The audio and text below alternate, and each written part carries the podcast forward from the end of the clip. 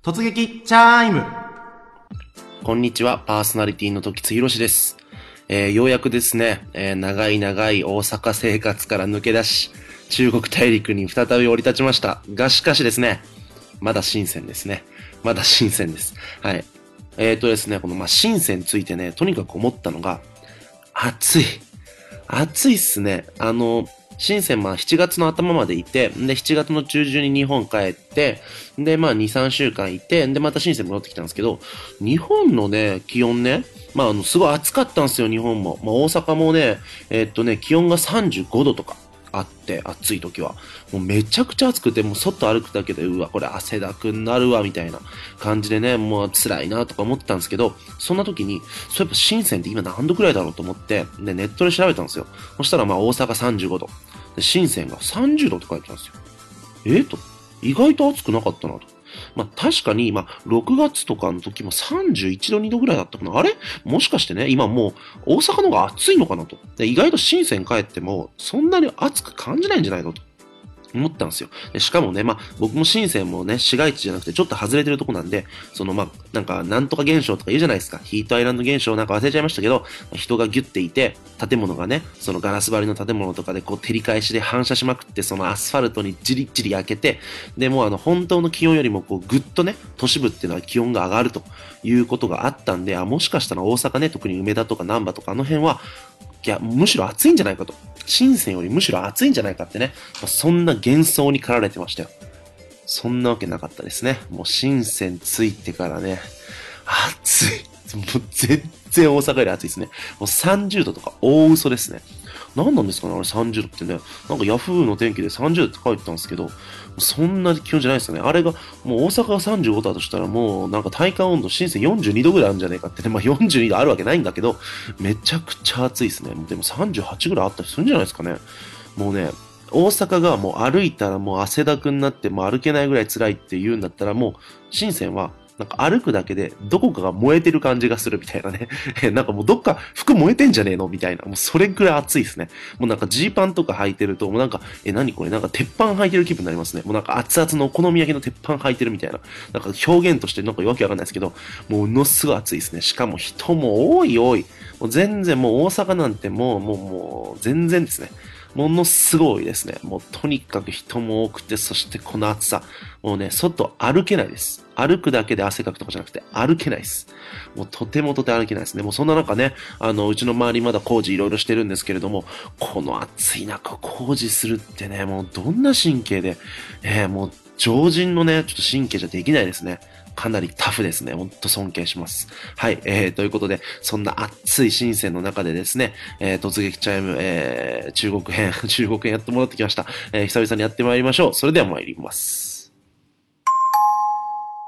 前回のチャイム。前回私が行ってきた場所はですね、アモイです。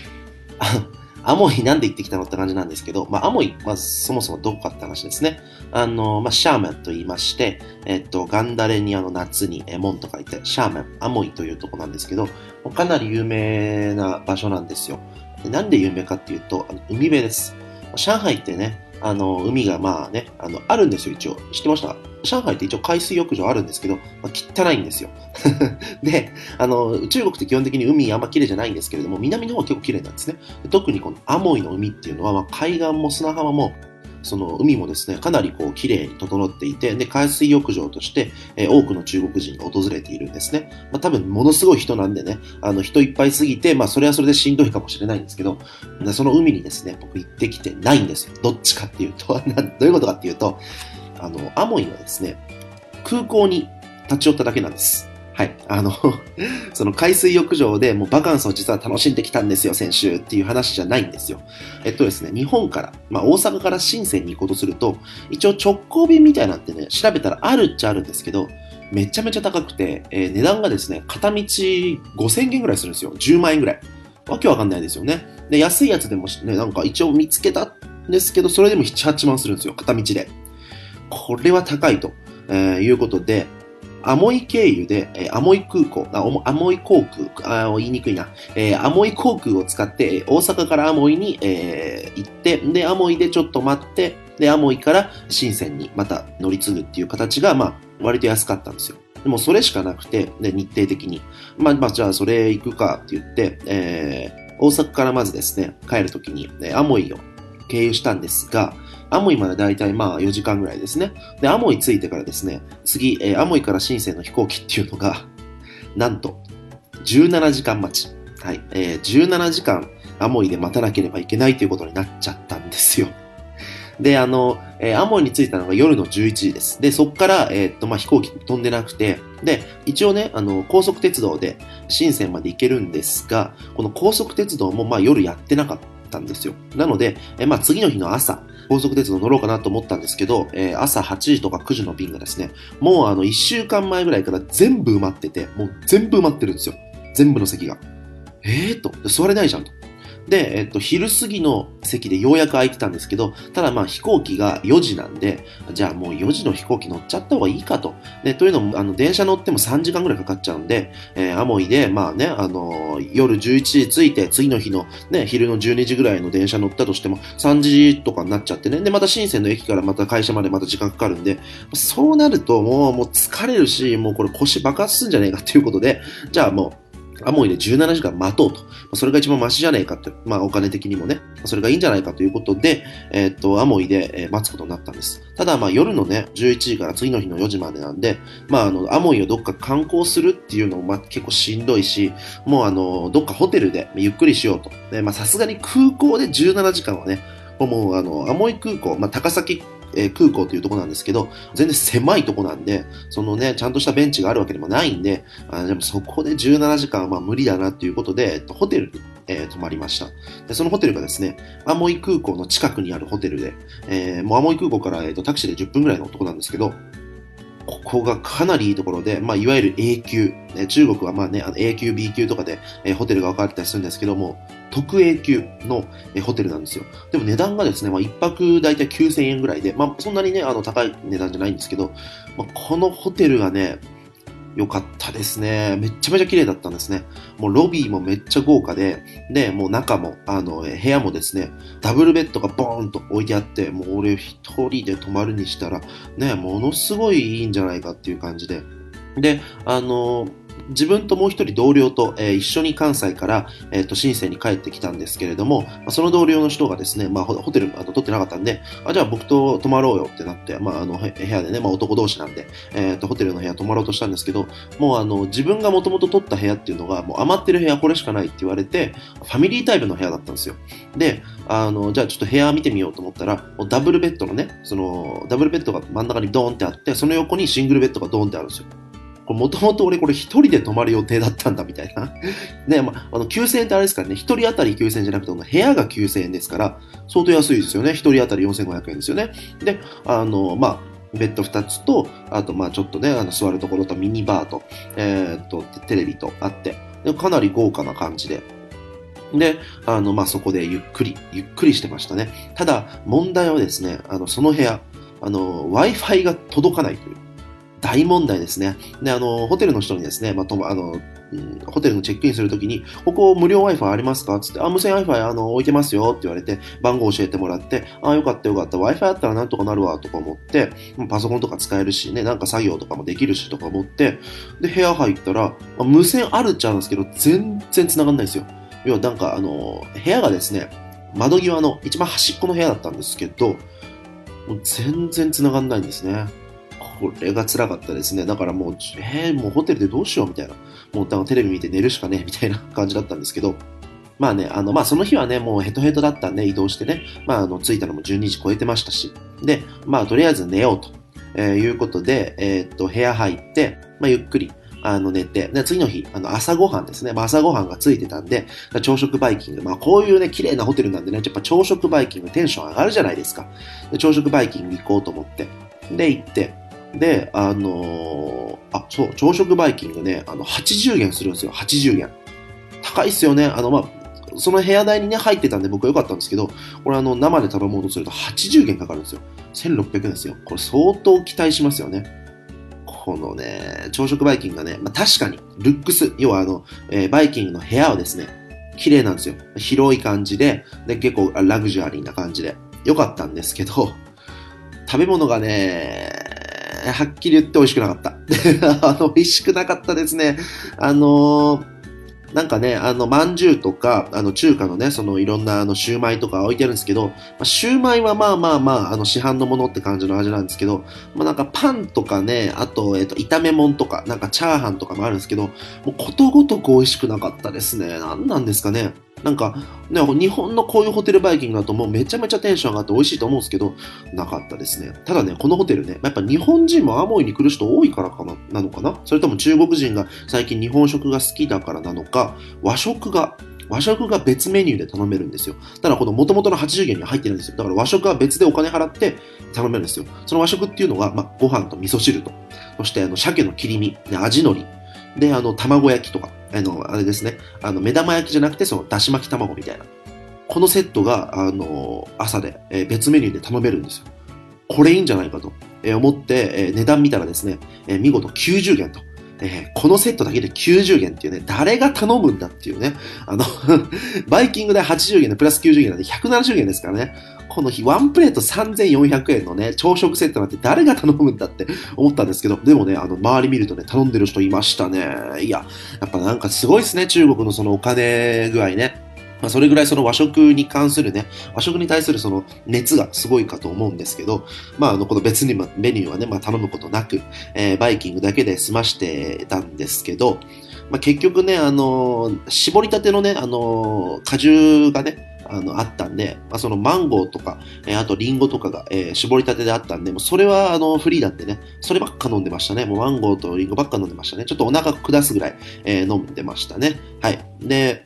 その後ですね、えまあ、ホテルからチェックアウトして、あ、そう、あの、チェックアウトの時も、ちょっと嫌なことというか、なんかめんどくさいことがあって、あの、もともと12時チェックアウトだったんですけど、あの、まあ、4時のね、あの飛行機なんで、まあ、そんな早くチェックアウトもしゃあないなと思って、2時ぐらいまでいさせてくれって言ったら、まあ、OK って言われて、で、2時に出て、まあ、そこは OK だったんですけど、あの、そこからですね、あの、2時にあのタクシー呼んでくれって言ってたんですよ。もうタクシーね、あの、捕まえてももらいたいっていうこと言ってて、わかりましたって言われてたんですけど、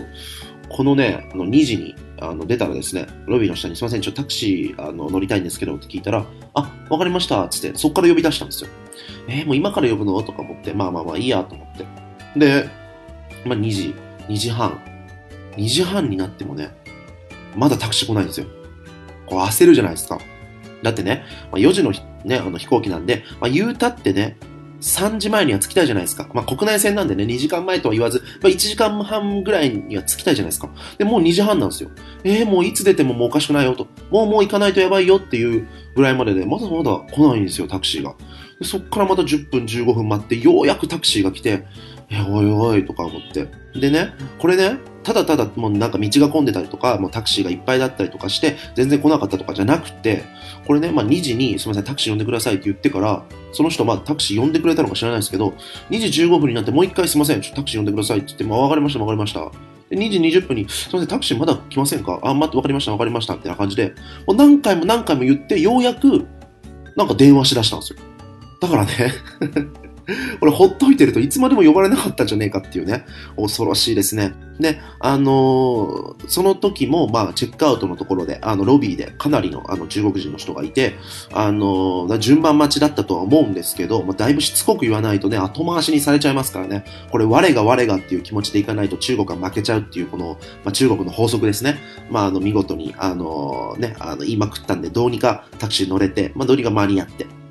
で、空港着いたんですけど、空港もすごい人の数ですね。で、あの、帰りの、まあ、あの、えー、アモイから深センに行く飛行機もですね、まあ、かなり人いて、で、まあ、ものすごい並んで、で、ようやくチェックインできて、もうギリギリですよ。ほんと、だいぶギリギリ、もう3時過ぎぐらい、ギリギリになって、で、まあ、あの、飛行機、えーようやく乗って、で、まあ、深セン帰ってきて、で、まあまあ、無事ですね、あの、たどり着いたんですけど、もう、アモイの時点でめちゃくちゃ暑かったんですけど、まあ、その、オープニングでも言ったより、もう、深セの方が暑いですね。なんか、なんでですかねなんでこんな深セン暑いんだろうってぐらい暑いですね。あの、ムシムシもするし、その、カンカン照りみたいな。どっちの暑いって両方あるじゃないですか。なんかムシムシしてもう地面っぽくて暑いっていう暑さと、もうなんか太陽のそのなんかもう日差しがもう痛いぐらい強くて、でもなんか、もうなんかじりじり焼ける暑さと、どっちもあると思うんですけど、この深センなんかね、同時に、同時に両方の暑さを、両方の地獄を味わえますね。なんか上はじりじりで下からムシムシみたいなね。えー、もう今、まあ一言で言うと最悪なんですけど、もうとにかく暑いですね。あのー、もう深センついて、まあようやくですね、落ち着いてきたんですけど、まあとはいえね、あの、そこから、えー、っと、ここからですね、まあ2週間後にまた上海帰んなきゃいけないんですけど、あのー、まあ、実はですね、深センついてからすぐに僕上海帰れる予定だったんですよ。深センついてもう何日かで、もうなんか、それこそもう1日2日で、あの、上海に帰れる実は予定だったんです。なんですけど、なんでこんな1週間以上かかってしまうことになったのか。この理由はですね、公安にあるんですよ。ね。これ、今からちょっとね、あの、危険な、危険なトークですね。これ、公安批判みたいになっちゃうんですけど、批判じゃないですからね。えっとですね、まあ、深センで、あの、公安でちょっと手続きをして、それでまた、あの、上海に戻る。手続き終わったら上海戻る予定だったんですけど、その手続きがですね、えっとですね、手続きの紙があるんですよ。手続きの紙が。で、その紙を、あの、実はまあ、えっ、と、6月の末にですね、もうすでに公安でゲットしたんです。なので、もうその紙出せば終わりだったんです。で、出したんです。で出したんですけど、まあ、あの、そこから、えっと、ちょっといろいろあって、一回日本戻って、で、また、あのー、申請戻ってきて、あ、この前の提出した紙なんだけど、プラス、はい、パスポートで、これで手続き終わりだよねって思ったら、その紙がですね、なくしたって言うんですよ、公安が。ひどくないですか？で、え、で、え、なくしたってどういうこと？みたいな。で、そもそもお前らに渡したはずだって言われたんですよ。いやいや、そんなことないと。俺、あの、君たちに、ね、公安の人たちに、その、もう、すでに提出したんで、そっちにあるはずだっつって。で、探しても、ない。え？だからもう一回やり直せって言われて、また一週間いるんですよ。ひどくないですか？これは信用できませんね。だからね、あの、公安になんかね、提出するときはね、先に事前にこうコピー取っといてね、で、あの、渡す瞬間とかね、写メとかにね、取っといた方がいいんじゃないですかね。はい。そんなことしたらいいのか。ままあまあ、向こうも向こうでね、まあ人がすごい多いんですよ。公安行ってね、そのまあ、あの、公安でまあ入管したりとかね、あるいはそのなんだ、ビザ取ったりとかいろんな人いるじゃないですか。まあそういう人たち見てたんですけど、もうみんな、もうね、あの、中国人もすごいいっぱいいるんですけど、もう欧米の人、その黒人の人とか、もう白人の人もいろんな人がいて、もちろん日本人もいて、ものすごい並んでるんですよ。まあ、特にね、今中国ってビザ取りにくいらしいんで、だからもうすごい大変で、で、あの、公安の人もなんかもう怖いんですよ。なんか資料提出してもなんかもう投げ返されるぐらい。もう、あ、あ、これすいません、ここ記入してくださいね、つって、こう手渡しされるじゃなくて、ボンって投げられて、おい、ここ書き間違えてんぞ、みたいな、そんなぐらいの怖さがあるんでね、あの、まあ、ピリピリしてるとは思うんでね、まあ、その中で、まあ、あのね、まあ、忙しすぎて自分の資料どっか行っちゃっただけだと思うんですけど、はい、あの、なんか、予防線予防線貼ってますけど、はい、えー、っとですね、まあ、とりあえずですね、まあ、まあ、あの、新しくね、やり直せたんで、でまあ、まあ、1週間も、えー、あれば、えー、上海帰れるんでね、えー、ようやくこの暑さから解放されるのかなと思ったんですけど、まあ、上海は上海でね、え、めちゃくちゃ暑いっていうのを聞いてるんでね、まあ、まあ、まあ仕方ないですね。まあ、中国にいる間はもうこの暑さ耐えるしかないです。はい。ただですね、深センは特に何もないんで、上海帰ったら何かあるっていうのがね、自分の中ではその、ね、何か救いになってるんですけど、はい。えー、早く上海帰ってですね、あの、楽しいチャイム、あの、この何でしょう。もう、綱渡りみたいなトークになっちゃってるじゃないですか、今。あの 何にもね、やることがないんで、あの、日常をね、あの、なんとかなんとか膨らましてやってるトークもですね、えー、っと、さっさと終わって、えー、上海でいろんなイベントとかスポットにね、突撃したいですね。はい。えー、ということで、こんな感じで前半のトークは終わりです。次回のチャイム次回僕がですね、えー、っと、行ってくる場所、すいません、まだ新鮮ですね。あの、来週の水曜日ぐらいにね、上海戻るんで、えー、っと、来週の、えー、っと、水曜日の配信のチャイムは、あの、まだ新鮮編なんですよ。まあでもこれね、多分最後の新鮮編ですね。もう新鮮編全部で何回やったんですかね ?4 回、5回ぐらいやったんですか？もう何もないですよ。まあ、聞き返してくださいよ、皆さん。もう、同じようなこと言ってますよ。すいません。もう、本当ですね。もう、新鮮何もないんですよ。あの、深セのですね、あの、地元の人とね、喋ってて、あの、深セってなんか面白いものあるって聞いたら、香港行けよってみんな言うんですよ。もうね、で、それか、あの、甲州行けよって言うんですよ。だからもう深セから1時間2時間離れないと何もないんですよ。もうほんと何もないんです。で、あのなんでしょう、なんかもう遊ぶようなところもないんです。もうほんとないんです。なので、もう、あの、新鮮編はね、こうやってなんでしょう、愚痴言ったりとか、あの、僕のなんかもうブログ代わりみたいなね、ちょっと放送になってしまって、本当申し訳ないです。あの、まなるべくね、こうやってテンションを高く、あの、やってるんで、あの、なんか許してもらえればと思います。もう、上海着いたらですね、もういろいろまたや、やりたいと思うんでね、ぜひぜひ見捨てないでいただければと思います。なので、えっと、来週もですね、最後の申請編、もう来週は最後の申請編ということで、えっと、もう一週だけ、えー、お付き合いいただければと思います。はい、えー、再来週からまた戻るんでね、えー、よろしくお願いしますいたします。ということで、お相手は徳津博士でした。